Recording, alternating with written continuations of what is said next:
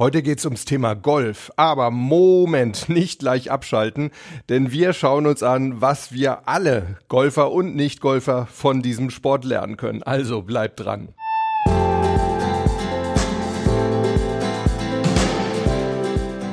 Willkommen bei Mental gewinnt. Du bist hier genau richtig, wenn du leichter und erfolgreicher durchs Leben gehen möchtest und wenn du genau dann, wenn es wirklich drauf ankommt, das Beste aus dir herausholen möchtest. Ich bin Harald Dobmeier und ich find's super klasse, dass du hier heute mit an Bord bist, beziehungsweise sozusagen mit auf dem mentalen Golfplatz bist. Ja, Leute, meine Coaching-Saison, die teilt sich immer so ein bisschen in verschiedene Themengebiete auf. Da gibt's bestimmte Zeiten, da stehen die Medienauftritte und Hauptversammlungen mehr im Vordergrund. Dann gibt's Zeiten, da habe ich mehr mit Tennisspielern zu tun. Und aktuell so der Mai und Juni, das sind so die Monate für die Golfer. Und deshalb dachte ich mir, wir machen heute tatsächlich mal was über Golf, aber wie ich es eben ja schon gesagt habe, nicht gleich weglaufen. Ich verspreche euch, das, was wir heute besprechen, das ist gleichermaßen für Golfer und für Nicht-Golfer relevant und interessant. Lasst uns doch mal damit beginnen, dass wir uns anschauen, was sagt man denn so im Allgemeinen über Golf? Da gibt's zum Beispiel den Satz, willst du den Charakter eines Menschen kennenlernen, dann spiele eine Runde Golf mit ihm. Ich denke, da ist viel dran. Übrigens sagen ja viele Leute, die mit Donald Trump mal eine Runde Golf spielen durften oder mussten, dass sich auch bei ihm die ein oder andere Charakterschwäche insbesondere auch auf dem Golf-Fairway zeigt. Was sagt man sonst noch so über Golf? Golf macht demütig, hört man häufig. Oder auch beim Golf lernst du fürs Leben. Ja, und dann gibt's noch diesen uralten Spruch, ich spiele kein Golf, ich habe noch Sex. Hm, das lassen wir, glaube ich, jetzt mal unkommentiert so stehen. Aber lasst uns lieber mal zurückkommen auf den Satz, beim Golfen lernst du fürs Leben. Ich denke, da ist wirklich eine Menge dran, denn so eine Golfrunde ist tatsächlich so ein bisschen wie das Leben selbst. Es ist ein ständiges Auf und Ab. Es klappt eigentlich nie von Anfang bis Ende durchgehend gut. Was eher mal vorkommt, ist, dass es von Anfang bis Ende schlecht läuft. Ähm, es ist ein ewiger Kampf gegen die eigenen Ängste. Ja, Übermut, es spielt auch eine große Rolle. Der Übermut, der legt auch so seine Fallen aus beim Golf. Und man muss eben auch mit Menschen klarkommen und zwar über mehrere Stunden klarkommen, die ja entweder anstrengend sind oder die man ganz einfach nicht so wirklich mag. Und dann hadert man eben auch extrem mit den eigenen Schwächen auf dem Golfplatz und stellt sich dann oft auch so diese existenzielle Sinnfrage, warum mache ich das eigentlich alles? Und findet meistens auch gar keine Antwort. Und ja, das Interessante, man macht dann trotzdem weiter. Auch das ja irgendwo wie im Leben. Oft will man auch anderen Menschen imponieren. Ne? Auch das kennen wir ja aus dem normalen Leben. Man will keine Schwäche vor anderen zeigen. Man lernt beim Golf tatsächlich auch mit Peinlichkeit umzugehen. Beim Golf ist es nämlich wirklich so, wenn ihr da mal einen Ball nicht richtig trefft, also wenn ein Schlag mal echt daneben geht, dann sieht der auch echt scheiße aus. Das kann ich euch sagen. Dann kullert der entweder nur so ein paar Meter weit oder er fliegt statt geradeaus wirklich nahezu im 90-Grad-Winkel weg. Echt peinlich. Und oft fliegt er dann eben auch noch auf die andere Spielbahn, wo man dann also auch noch die, die anderen Spieler dort warnen muss. Da gibt's dann diesen Ausruf for ganz laut und dann weiß eigentlich jeder gleich, hallo, ich habe gerade einen richtig beschissenen Schlag gemacht, schaut mich an und bringt euch in Sicherheit vor meinem schlechten Golfball. Also, Golf ist wirklich eine Sache, da lernt man mit Peinlichkeit umzugehen. Man lernt aber auch mit Drucksituationen umzugehen. Zum Beispiel so eine typische Geschichte, andere Leute müssen auf mich warten, weil ich vielleicht erst noch längere Zeit meinen Ball suchen musste, habe nicht genau gesehen, wo ich ihn hingeschossen habe. Oder es war einfach insgesamt Stau auf dieser Spielbahn und jetzt bin ich endlich dran und hinter mir warten halt schon wieder weitere Leute, die auch spielen wollen. Das sind so typische Drucksituationen, mit denen wir umgehen müssen. Und die schauen wir uns auch nachher auf jeden Fall nochmal an. Wir müssen beim Golf weiterhin Ablenkungen extrem gut ausschalten können. Wir müssen volle Konzentration aufbauen können, zumindest für eine sehr kurze Zeit. Denn Golf ist tatsächlich der zweitkomplexeste Bewegungsablauf aller Sportarten. Vielleicht habt ihr ja eine Idee, welches die komplexeste Sportart oder der komplexeste Ablauf aller Sportarten ist. Wenn ja, dann schreibt mir das doch mal. Entweder in die Kommentare oder per E-Mail info at mentalgewinnt.de. Vielleicht überlege ich mir sogar irgendwie einen kleinen Preis dafür. Ja, und dann muss man beim Golfen ganz klare Ziele setzen. Auch damit werden wir uns gleich nochmal ausführlicher beschäftigen. Es gibt zudem extrem viele Faktoren, die eine Rolle spielen, ob unser Spiel gewinnbringend wird oder nicht. Und zwar Faktoren, die wir nicht beeinflussen können. Auch damit muss man ja irgendwo umgehen können. Stichwort Gelassenheit.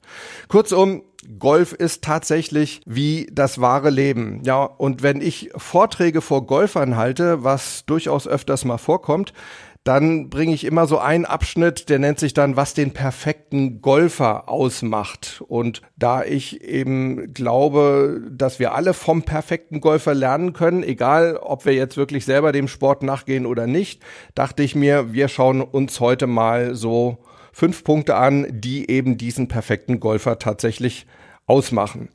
Und für alle Nicht-Golfer sei nochmal gesagt, es lohnt sich auf jeden Fall dran zu bleiben, denn diese Punkte werden wir jetzt aufs Leben außerhalb des Golfplatzes übertragen. Kommen wir zum ersten Punkt, der den perfekten Golfer ausmacht. Und zwar, er kann seine Konzentration sehr gut einteilen. Warum ist das wichtig? Nun, man sagt, dass der Mensch sich nur etwa 45 Minuten pro Tag wirklich hochgradig konzentrieren kann. Das ist die Gesamt Zeitmenge sozusagen, die wir an voller Konzentration zur Verfügung haben. Das Thema ist durchaus trainierbar. Wir hatten ja in der letzten Folge gesprochen über mentale Fitness und dass man eben auch seine Konzentrationsfähigkeit trainieren kann, das heißt ausweiten kann. Aber das ist mal so ein Durchschnitt, von dem wir ausgehen können. 45 Minuten pro Tag, eine Dreiviertelstunde. Jetzt haben Golfer natürlich das Problem, dass eine normale Golfrunde etwa so vier Stunden dauert. Wenn ich mitspiele, etwa fünf bis sechs, weil alle meine Bälle suchen müssen. Im Alltag und im Beruf ist das ja auch nicht viel anders. Da wollen wir ja, wenn wir im Job drin sind, auch so etwa acht bis zehn Stunden insgesamt hochkonzentriert sein, oder? Ja, und das eben geht genau nicht, sondern wir müssen lernen, wie wir uns unsere Konzentration einteilen. Das könnt ihr euch ungefähr wie so eine Eieruhr vorstellen oder noch besser, wie eine Schachuhr. Wenn ihr dran seid, dann seid ihr sozusagen hochkonzentriert, dann läuft eure Schachuhr und wenn ihr mit der Sache, die ihr erledigen wollt, fertig seid, zum Beispiel eben mit einem Golfschlag, dann schaltet ihr die Schachuhr wieder aus, dann läuft sie für euren Gegner. Die Voraussetzung dafür, dass wir uns unsere Konzentration einteilen können, ist natürlich die, dass wir diese Hochkonzentrationsphasen ganz bewusst einleiten und ausleiten können. Und dabei helfen uns sogenannte Trigger oder auch bestimmte Rituale, die wir uns angewöhnen. Golfer nehmen da zum Beispiel oft ihren Handschuh. Und zwar hat so ein Golfhandschuh meistens so ein, wie nennt man das, so ein, so ein Zip, so ein Klettverschluss. Genau, Klettverschluss nennt man das. Und für viele Golfer, insbesondere für viele Profi-Golfers, ist das so der Trigger, wenn sie ihren Handschuh ausziehen und dieser diesen Klettverschluss aufreißen, dann ist das das Zeichen, so, jetzt ist meine Hochkonzentrationsphase vorbei. Profigolfer ziehen tatsächlich nach jedem Schlag ihren Golfhandschuh aus und vor jedem Schlag wieder an. Wenn sie dann ihren Handschuh also wieder anziehen, dann heißt das für ihr Gehirn, Achtung, jetzt bitte wieder angehen, anlaufen, wir brauchen dich wieder. Ein weiterer Trigger, den Golfer gerne benutzen, das ist so dieser Moment, wenn sie ihren Schläger entweder aus ihrem Bag rausnehmen oder in ihre Golftasche eben wieder reinpacken. Und im Leben können wir uns eben auch solche Trigger überlegen. Das kann zum Beispiel einfach mal so ein tiefes Ein-Ausatmen sein, ne, das uns signalisiert, so, jetzt geht die Konzentrationsphase los. Ich kenne auch Leute, die machen das mit dem Händereiben. Ne? Die reiben dann so Hört ihr das? Ich hoffe. Die reiben ihre Hände so ein bisschen und das ist dann so ein Zeichen. So, jetzt geht's los. Wir können aber auch zum Beispiel einen Satz nehmen, den wir uns entweder laut oder in Gedanken sagen. Zum Beispiel auf jetzt oder auch mal zu Kollegen, ich bin da mal weg oder ich bin dann jetzt mal im Tunnel oder sowas. Auch das kann euch selber helfen, eben in diese Hochkonzentrationsphase einzusteigen. Übrigens, was heutzutage auch wunderbar geht und auch echt zu empfehlen ist, nehmt doch euer Handy, um Konzentrationsphasen ein- oder auszuleiten. Und zwar macht ihr euer Handy ganz einfach aus oder schaltet es zumindest mal in den Flugmodus, wenn eure Konzentrationsphase losgeht und wenn sie vorbei ist, dann könnt ihr euer Handy ja wieder anschalten. Ganz wichtig in diesen Hochkonzentrationsphasen ist natürlich, dass ihr keinerlei Ablenkungen unterliegt. Euer mentaler Fokus sollte 100% nur auf diese eine Sache gerichtet sein, mit der ihr euch jetzt beschäftigen wollt, die ihr erledigen wollt. Beim Golf ist das dann natürlich der nächste Golfschlag. Ihr solltet keine Gespräche mehr verfolgen, die irgendwie um euch herum stattfinden und ihr solltet auch keinerlei, oh, was ist, wenn das jetzt schief geht, solche Gedanken haben, ne? sondern ihr solltet mit euren Gedanken wirklich voll und ganz im Hier und Jetzt sein. Entscheidend ist dann natürlich, wenn ihr denn eure Konzentrationsphase abgeschlossen habt, dass ihr dann auch wirklich Pausen einbaut. Ihr braucht ganz dringend Entspannungsphasen. Das kann zum Beispiel bei der Arbeit sein, dass ihr mal in die Kaffeeküche geht oder mal einen kurzen Spaziergang unternehmt oder vielleicht auch mal einen kurzen Plausch mit den Kollegen oder eben einfache Tätigkeiten macht, zum Beispiel eure Ablage oder ein paar nicht ganz so wichtige E-Mails beantwortet. Denn wenn ihr gleich die nächste Konzentrationsphase an die vorherige anschließt, ohne dazwischen irgendwie mal eine Erholung einzubauen, ja, dann kommt ihr natürlich auch wieder mit euren 45 Minuten pro Tag niemals hin.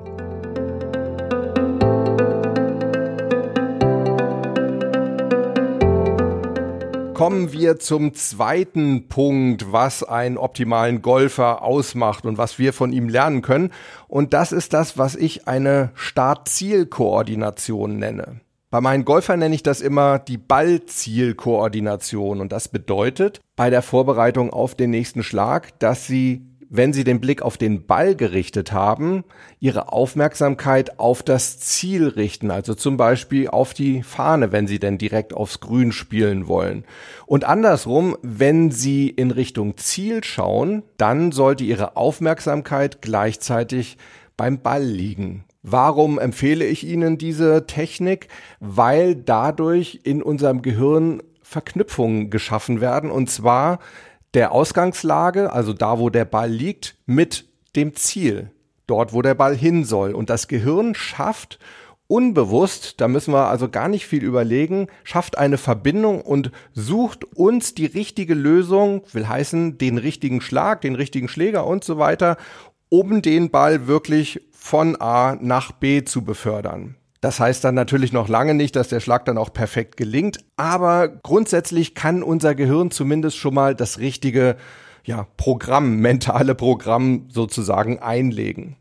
Was für Golfer auch hilfreich sein kann, ist, dass sie sich mal hinter den Ball stellen und gleichzeitig den Ball und das Ziel im Blick haben. Denn das ist eine gute Position, um dann zu visualisieren. Und visualisieren heißt dann wirklich, sich vorzustellen, wie sich der Schlag gleich anfühlen wird, wie der Ball wegfliegt, wie er im hohen Bogen fliegt, irgendwann landet, weiter ausrollt und dann irgendwann zum Stehen kommt. Mir ist es da immer ganz wichtig, dass meine Golfer sich diese Visualisierung wirklich bis zum Ende vorstellen, also wirklich bis der Ball ruhig liegt. Wie können wir das jetzt auf das normale Leben, auf das Nicht-Golf-Leben übertragen? Da im normalen Leben unser Ziel ja kein wirklich optisch sichtbarer Bereich ist, der irgendwo in 100 oder 200 Metern Entfernung liegt und möglicherweise auch noch mit einer Fahne gekennzeichnet ist, ähm, und wir auch keinen Ausgangspunkt wie eben einen Ball haben, der zu unseren Füßen liegt, müssen wir da so ein bisschen unsere Vorstellungskraft walten lassen. Bei allem, was wir tun, sollten wir uns aber wirklich überlegen, wo will ich landen mit meiner Handlung, mit dem, was ich vorhabe? Was will ich erreichen? Und auch zwischendurch sollten wir uns immer mal wieder fragen, wo stehen wir gerade, sozusagen, ne? wo ist meine mentale Balllage? Wo will ich hin? Bin ich noch auf dem richtigen Weg? Ist mein Ziel auch wirklich noch das richtige Ziel für den jetzigen Augenblick? Und ähm, ja, hat mein Ball sozusagen, mein symbolischer Ball auch die richtige Flugbahn? Oder fliegt er vielleicht zu hoch? Habe ich mir einen zu schwierigen Weg, einen zu schwierigen Schlag überlegt oder vielleicht kullert er auch einfach zu tief und ich muss mir überlegen, na, muss vielleicht doch ein bisschen mehr Ambitionen einbringen, um dein Ziel zu erreichen. Also so ein Reality-Check zwischendurch, wo stehe ich, wo liegt mein Ball gerade, das können wir auf jeden Fall aus dem Golf für unseren Alltag übernehmen. Meinen Golfern empfehle ich auch immer, überlegt euch einen klaren Zielbereich, nicht nur eine Richtung, also quasi einen Korridor, in die ihr oder in den ihr spielen wollt, sondern wirklich auch eine klare Entfernung, also wirklich einen abgesteckten Bereich, in dem ihr mit eurem Ball landen wollt. Warum? Weil unser Gehirn eben möglichst genaue Angaben braucht, um den optimalen Lösungsweg zu finden. Wenn wir ihm nur sagen, in die Richtung ungefähr, naja, dann kann er sich eben sehr schwer vorstellen, was denn nun eigentlich die Aufgabe ist, die er für euch erledigen soll. Der Gehirn jetzt oder wie? Ja, super. Also natürlich das Gehirn, ne? Also was die, die Aufgabe, die es für euch erledigen soll. So, jetzt sind wir wieder glatt grammatikalisch. Wie können wir das auf den Alltag übertragen? Naja, auch dort sollten wir eben nicht einfach nur so mal drauf losarbeiten, so ungefähr in die Richtung uns bewegen, sondern uns stattdessen wirklich ein klares Ziel abstecken und uns sagen, wo wollen wir landen? Und uns auch mal überlegen, woran merke ich denn, dass ich richtig gelandet bin, dass ich mein Ziel erreicht habe? Wie wird es aussehen? Wie wird sich meine Umwelt möglicherweise verhalten? All das gehört quasi im normalen Leben dazu, wenn es darum geht, eine klare, abgesteckte Zielfläche zu finden. Kleiner Tipp am Rande.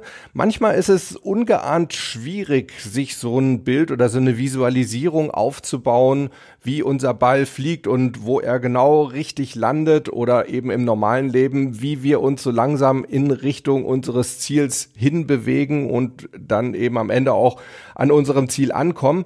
Das kann unter Umständen ein Wink unseres Unterbewusstseins sein das uns sagen will, hey, vielleicht solltest du noch mal kurz überprüfen, ist das denn wirklich das richtige Ziel, das du gerade anpeilst? Oder ist es denn wirklich der richtige Schläger, den du gerade ausgewählt hast? Und hast du dir wirklich die richtige Schlagidee überlegt? Oder eben übertragen aufs richtige Leben, hast du wirklich das richtige Ziel vor Augen? Und ist der Weg dorthin, den du dir überlegt hast, ist das wirklich der richtige? Denn wenn du dir den geistig nicht aufbauen kannst, nicht vorstellen kannst, dann kann es eben wirklich sein, dass du ihn in der Realität auch nur sehr schwer gehen kannst. Und vielleicht lohnt sich dann nochmal ein Gegencheck und zu schauen, hm, gibt es vielleicht einen anderen Weg dorthin oder ein anderes Ziel?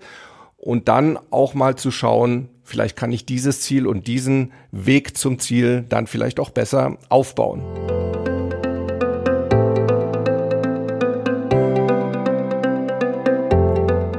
Der dritte Punkt, der den optimalen Golfer ausmacht, er kann schlechte Schläge gut abhaken. Ja, so eine typische Situation im Golf, es läuft richtig gut und plötzlich kommt so ein schlechter Schlag und dann kommt noch einer und dann kommt noch einer und dann ist das ganze Loch schlecht gespielt und dann nimmt der Ärger noch zu und wir werden immer unsicher und wir gehen mit diesem Ärger und der Unsicherheit zum nächsten Abschlag und spielen ein weiteres schlechtes Loch und sind dann so richtig in einer Abwärtsspirale drin. Ja. Und im Alltag, sind wir mal ehrlich, ist es doch genauso, oder? Häufig nehmen wir Sachen, die sehr gut klappen, einfach nicht wahr. Die sind für uns selbstverständlich. Aber sobald es dann mal schlecht läuft, dann bleiben unsere Gedanken sofort an diesem schlechten Punkt hängen und wir können sie einfach nicht mehr davon lösen. Apropos lösen, die Lösung, die ist auf dem Golfplatz und im Leben ziemlich identisch, denn es gilt, schlechte Schläge beziehungsweise im Leben Rückschläge zu akzeptieren, zu analysieren, daraus zu lernen für die Zukunft, sich dann also zu sagen, wenn ich das nächste Mal wieder in so eine Situation komme, dann werde ich das und das tun.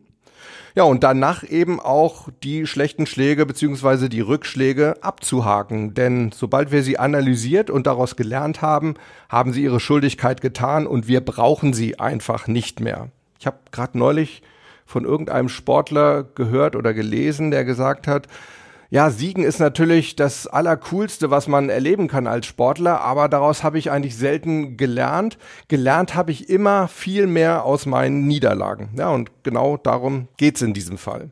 Den Golfern sage ich dann auch immer, Leute, nur weil ihr jetzt mal zwei schlechte Löcher gespielt habt, heißt das noch lange nicht, dass ihr euer komplettes Golf verlernt habt all eure Talente und Fähigkeiten, Kompetenzen und Erfahrungen, die sind ja ganz tief in euch abgespeichert. Und das gilt ja für den Golfplatz genauso wie fürs Leben. Aber euer Fokus auf die Vergangenheit, also wenn ihr an diesem einen schlechten Schlag oder eben an diesem einen Rückschlag im Leben festhaltet und eure Gedanken nur darauf richtet, dieser Fokus, der blockiert, dass ihr Zugang zu euren ganzen mentalen Schätzen habt, also diesen Talenten und Kompetenzen und Erfahrungen und so weiter. Denkt dran, dass wirklich in jeder Situation immer ein Neustart möglich ist. Klar, das, was ihr bis dahin produziert habt, den Bockmist möglicherweise, den könnt ihr natürlich nicht mehr ändern. Aber trotzdem könnt ihr jederzeit neu starten und euch vornehmen, dass es ab jetzt besser läuft. Und wenn euer ursprüngliches Ziel in weite Ferne gerückt ist, möglicherweise jetzt einfach auch gar nicht mehr erreichbar ist, weil ihr eben so viel Mist gebaut habt bis dahin, ja, dann setzt euch eben neue Ziele. Ändern könnt ihr es sowieso nicht. Setzt euch neue, realistische Ziele. Am besten im Falle des Golfers denkt wirklich Schlag für Schlag und für alle anderen im Alltag denkt Schritt für Schritt. Denn so kommt ihr wieder ins Hier und Jetzt rein. Was natürlich komplett kontraproduktiv ist, wenn es darum geht, schlechte Schläge oder Rückschläge abzuhaken, das sind diese ganzen hätte, wäre, wenn Gedanken. Na, ich glaube, die kennen wir ja nun wirklich alle. Hätte ich da doch einen anderen Schläger genommen, wäre ich da doch vorsichtiger gewesen.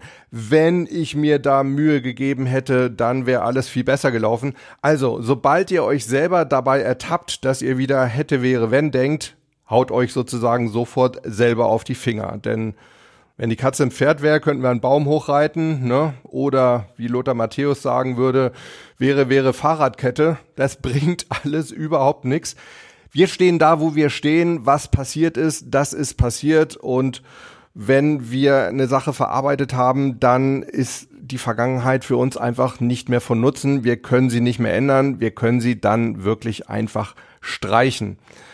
Wir können aber im Gegenzug die Zukunft beeinflussen und zwar im Hier und Jetzt und deshalb na, immer wieder die gleiche alte Rede, aber sie wird ja dadurch nicht falscher, bleibt im Hier und Jetzt.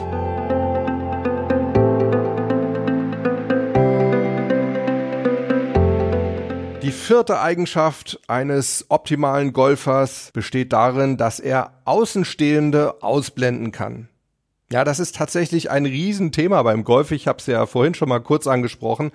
Viele werden richtig nervös, wenn andere Menschen zuschauen. Und beim Golf ist das nun mal leider sehr, sehr häufig der Fall.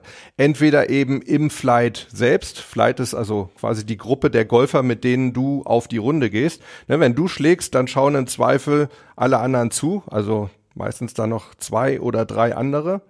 Oder aber es warten sogar noch andere Flights hinter euch, weil es eben Stau auf dem Golfplatz gab. Dann sind das noch mehr Leute, die euch zuschauen. Oder eben möglicherweise, wenn ihr Turnier spielt, dann auch Zuschauer. Ja, und ich habe es ja vorhin auch schon erwähnt, schlechte Schläge im Golf, die können richtig mies aussehen. Also das ist dann vielen Leuten nicht einfach nur peinlich, sondern wirklich hochpeinlich. Und das Interessante ist doch, was passiert, wenn ich mit meinen Gedanken beim Publikum bin. Dann ist nämlich mein Fokus logischerweise beim Publikum und nicht dort, wo er sein sollte, nämlich, was wir vorhin gesprochen haben, beim Ball und oder beim Ziel. Und wir machen uns eben auch meistens negative Bilder, selten positive Bilder. Wir programmieren uns durch diese negativen Visualisierungen auch negativ. Das heißt, jede Visualisierung startet ja irgendwo, ich sage das jetzt mal so auf Neudeutsch, eine eigene App in unserem Gehirn, eine Lösungs-App. Und wenn wir uns negative Bilder machen, ja, dann sucht das Gehirn eben auch die App raus, die dafür sorgt, dass genau dieses negative Ereignis auch eintritt.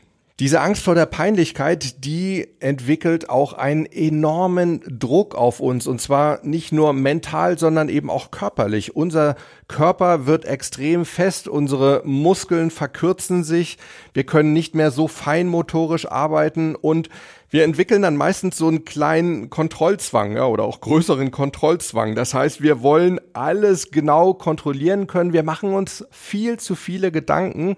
Wir vertrauen nicht mehr unserer unbewussten Kompetenz. Denn wir gehen davon aus, es muss jetzt einfach sehr, sehr gut klappen und da muss ich eben eine 20-Punkte-Checkliste abrufen und befolgen. Und Leute, das geht beim Golfschlag genauso wenig wie im Alltag. Es gibt aber auch so eine Spezies Mensch, die wird in solchen Situationen, wenn andere zuschauen, eher zu übermütig. Und auch das geht sehr häufig schief. Also auch da sind Außenstehende wirklich nicht gerade von Nutzen. Ja, und genau das Gleiche gilt eben auch wieder für unseren normalen Alltag. Wir machen uns viel zu viele Gedanken, was andere Menschen über uns denken könnten, gerade dann, wenn wir möglicherweise scheitern sollten mit dem, was wir gerade vor uns haben. Was sollten wir stattdessen machen? Naja, wir sollten uns eben wieder fokussieren und zwar auf unsere wie wir es vorhin ja schon angesprochen hatten, Ball-Zielkoordination oder im Leben eben unsere Ausgangslage-Zielkoordination.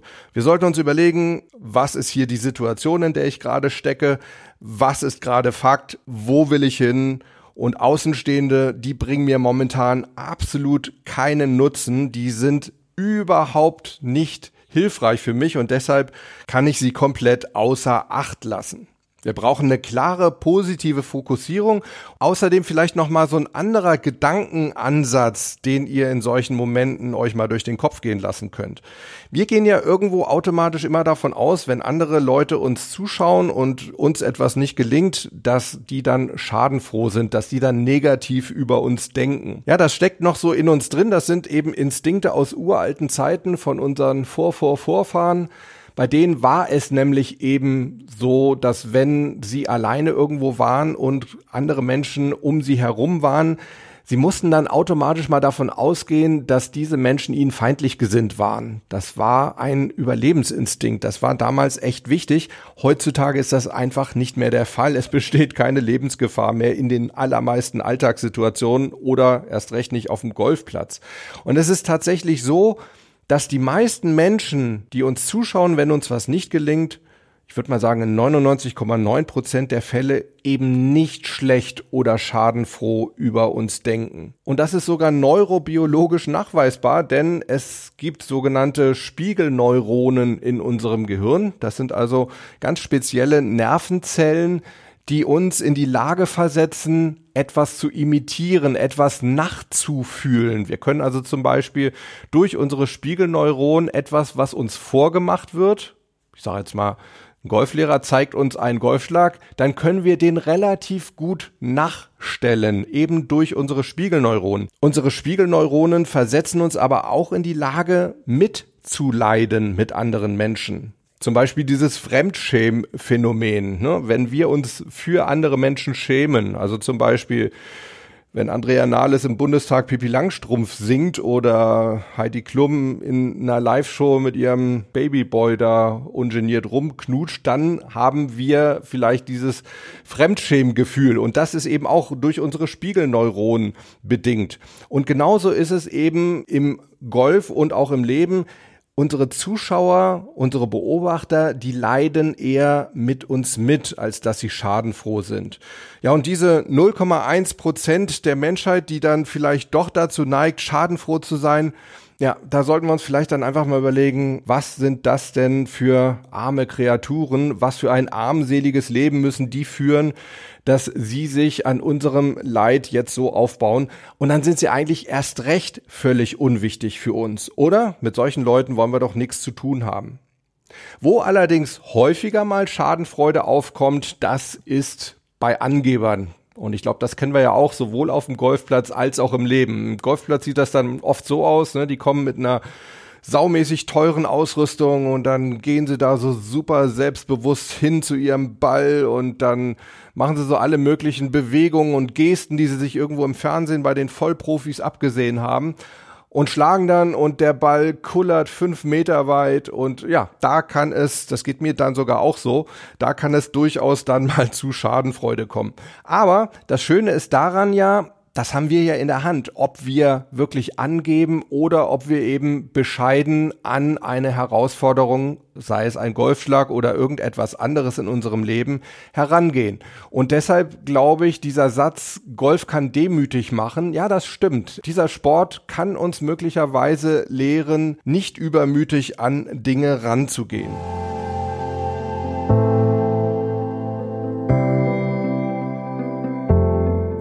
So Leute, kommen wir zum fünften und letzten Punkt, den ich euch heute vorstellen möchte, was den optimalen Golfer ausmacht und was auch wir von ihm lernen können.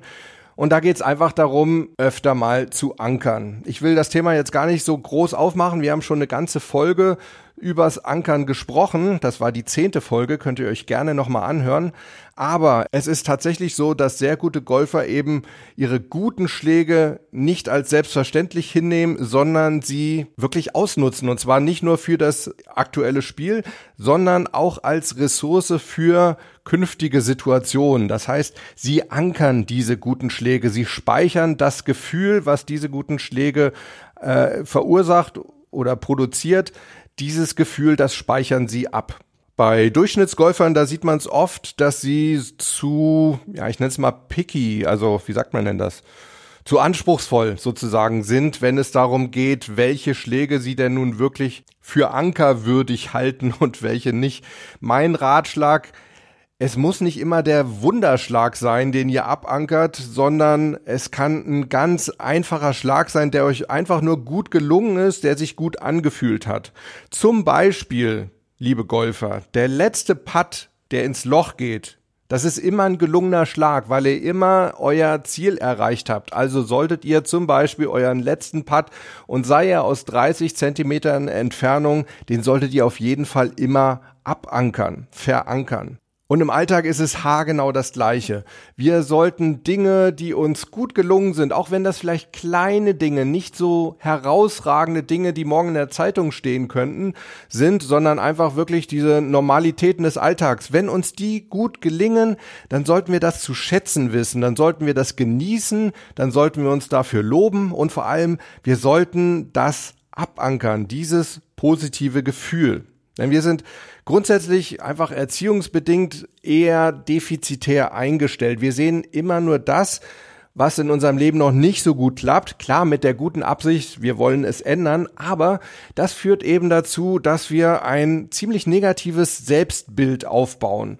Und indem wir uns stattdessen eben mehr mit unseren Stärken beschäftigen, können wir positive Anker aufbauen, also sozusagen einen Selbstwertanker aufbauen. Also nehmt die einfachen Putts, nehmt die einfachen Dinge im Alltag, sobald euch etwas gelungen ist, ihr euer Ziel, sei es noch so groß oder klein, erreicht habt, dann verankert das.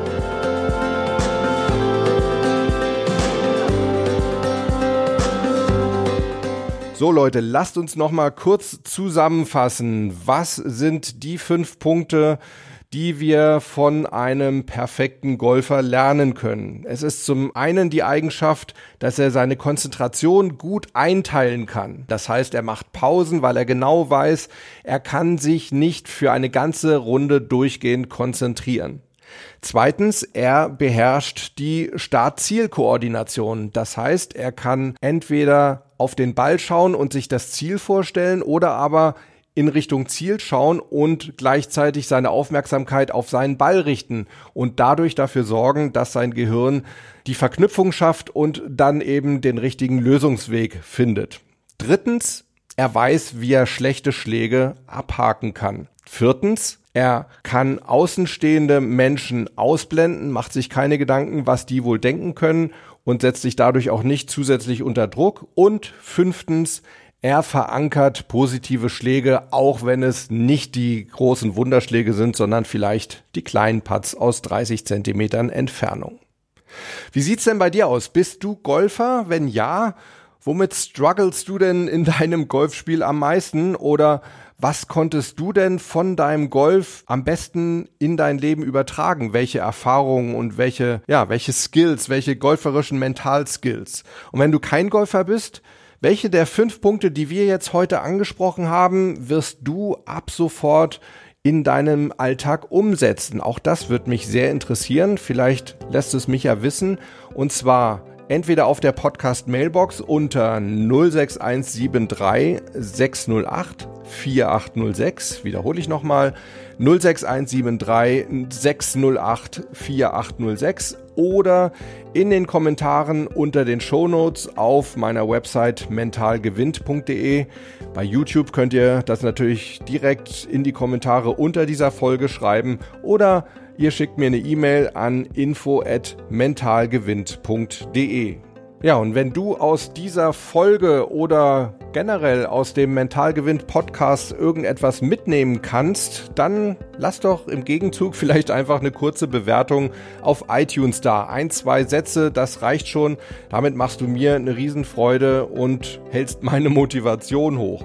Ja, und ansonsten habe ich eigentlich nur noch eine Bitte, nämlich wo auch immer ihr seid und was auch immer ihr gerade macht, bleibt Gewinner. Ciao.